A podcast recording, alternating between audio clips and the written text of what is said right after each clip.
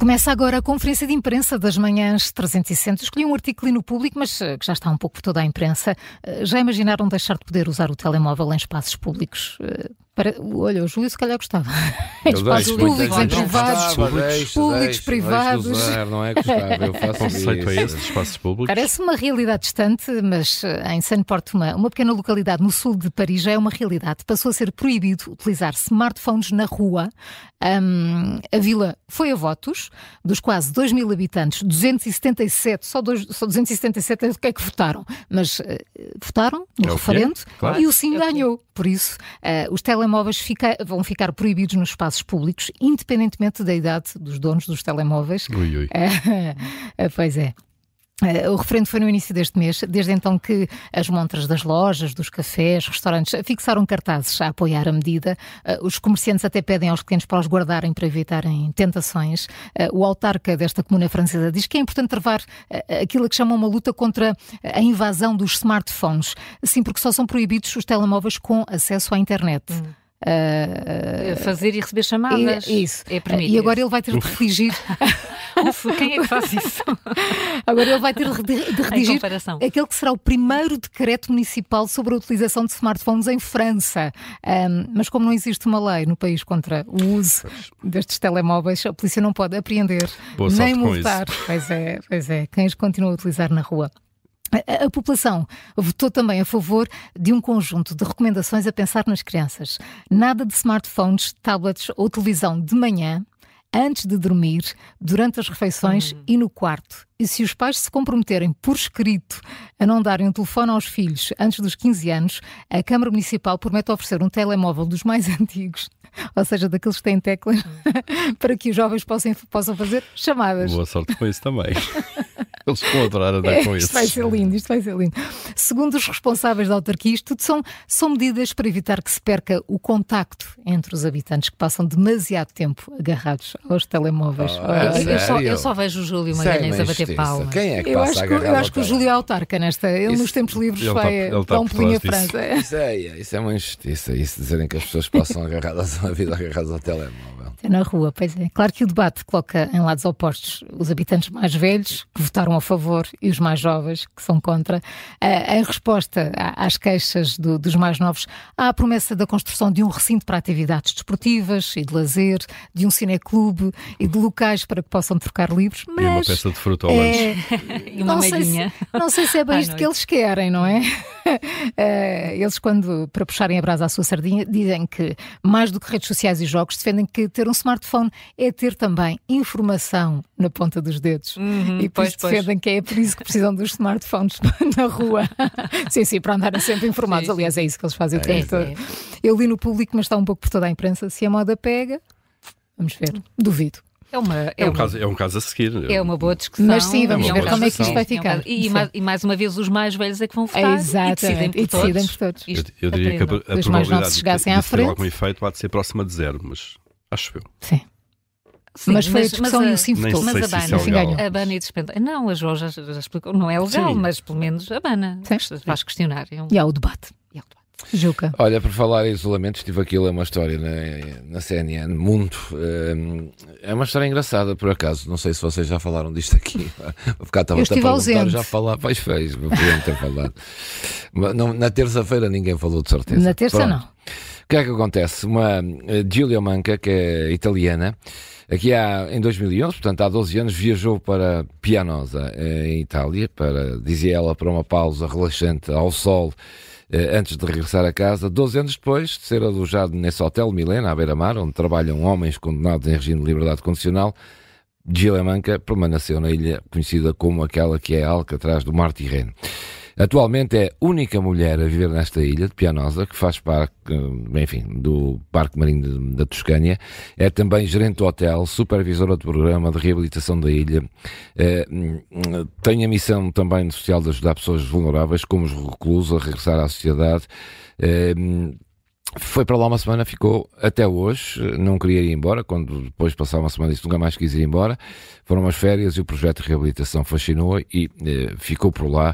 É a única mulher na ilha e eh, gera quase tudo. E, sobretudo, está rodeada de reclusos, mas não só, do silêncio, do mar azul turquesa paradisíaco, das noites tranquilas e estreladas. Era apelidada outrora também como a Ilha do Diabo, esta pianosa que fica entre a Córcega e o continente, e dizem que agora é um refúgio de felicidade por causa das boas praias que tem. Vive e trabalha ao lado de um guarda prisional, bem como 10 reclusos sexo masculino, esta, esta manca, como eles trabalham como cozinheiros, jorneiros, empregados de mesa, etc. Um, diz, diz ela que uh, era, o, era, ela era hóspede única do hotel na altura. Uh, recentemente, mais dois, três anos, começou a ter dificuldades, podia fechar aquele projeto e ela decidiu pôr mãos à obra e estão agora outra vez a tornar aquilo, eh, e tornou aquilo então muito, muito, muito popular, caso contrário eles teriam que regressar para as, para as celas e para, as, eh, para trás das grades, sem qualquer hipótese de recomeçar o trabalho. Ehm, aquilo tornou-se num caso único uh, de sucesso em Itália. Os números são impressionantes. Uh, dizem eles, esta prisão italiana de Pianosa foi criada em 1700 para uh, confinar fora de lei bandidos e revolucionários. Serviu para tudo, foi prisão de segurança máxima. Agora só quem já cumpriu mais de um terço da pena é que pode ir para este hotel, ou melhor, para esta ilha, trabalhar. Um, e diz que já lidou com mais de uma centena de delinquentes em liberdade condicional e todos por uma multiplicidade de, de crimes. Eh, e estava-vos a dizer há pouco que é um caso único porque o, número das prisões dos, dos, dos enfim, eh, as prisões em Itália estão carregadas, sobrelotadas, não há a hipótese de haver recuo para eh, quem sai da prisão porque dificilmente conseguem regressar à sociedade e, este, e, esta, e esta, este hotel ou esta ilha tornou-se, eh, enfim, um sucesso. E só para terem, estava aqui à procura dos números, por isso é que estava aqui a, a lutar. Na, em Itália com, com, há 120 reclusos por média para 100 camas, isto é um relatório do Conselho da Europa, enquanto os suicídios na prisão aumentam 300%. Enfim, uh, é muito, isto não acontece nesta ilha, porque há de facto um trabalho de recuperação e muitos depois tornam-se até consultores de outros prisioneiros, noutras prisões, uhum. uh, e trabalham nesta ilha, onde está esta Julia Manca, que é a única mulher que lá está, rodeada deles, a família na altura estranhou e hoje até a filha lhe diz que ela é a mulher com mais sorte do mundo. Foi uma opção. É uma heroína. Muito bem, eu trago outra notícia. Não sei se já falámos disto aqui, só para citar o Júlio. Não, não falámos mesmo. Uh, e eh, foi o segredo bem guardado de Paulo Raimundo que foi revelado ao país. Uh, li no Diário de Notícias. E isto começou primeiro nas redes sociais. Provavelmente hum. muitos de nós uh, que, que, enfim, que consultamos as redes sociais, sabíamos disto, antes de no último domingo o Ricardo Araújo Pereira ter mostrado na SIC, ah, já te estás a rir, as imagens do jovem líder um, do PCP. Um segredo, um segredo, de facto, não é? Era um segredo. Sim, ninguém se lembrava. Redes, ninguém se lembrava disto, lá está. Mas passou em prime time na altura. Paulo Raimundo, muito jovem, num registro de revista à portuguesa, há 30 anos, quando participou no concurso de talentos A Filha da Cornélia. Hum, eu lembro-me uh, tão bem desse, desse concurso. Mas lembravas-te do Paulo Raimundo? Não, não. Ah, aliás, estava irreconhecível, não, só estava mais jovem, mas tinha cabelo, tinha, tinha bastante cabelo. Ora bem, o que é que fez o DN e o que é que distingue? Foi falar com Paulo Raimundo depois uhum. disto. Um, e ele conta que foi graças ao programa da RTP que ele foi pela primeira vez de Setúbal a Lisboa sem ser numa visita de estudo pela escola. também foi a primeira vez que se estreou. De Setúbal a Lisboa. De Setúbal a Lisboa, aqui, aqui ao lado. É? E Paulo Raimundo, eu, eu acho que nem tem 50 anos, mas pronto, ainda não é assim há muito tempo. Também se estreou a dormir num hotel, à conta disto, e ganhou o dinheiro suficiente para tirar a carta de condução e para comprar o primeiro carro. Ele diz, ele não viu o Ricardo Araújo Pereira uh, em direto, porque na altura estava na SIC Notícias a debater com a Banana Mortágua, mas diz que o telefone não parou de, de se encher de mensagens de amigos surpreendidos a dizer a carreira que tu perdeste. É, exatamente.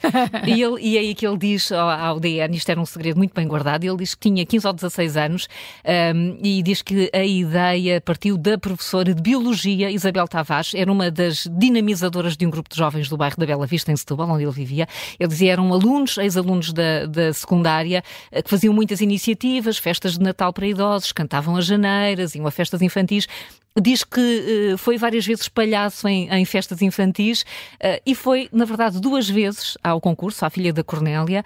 Na segunda ganhou, mas diz que a primeira foi muito mais marcante porque era tudo novidade, lá está. Só tinha ido a Lisboa ver o Jardim Zoológico ou o Aquário Vasco da Gama. A cidade pareceu-lhe muito grande.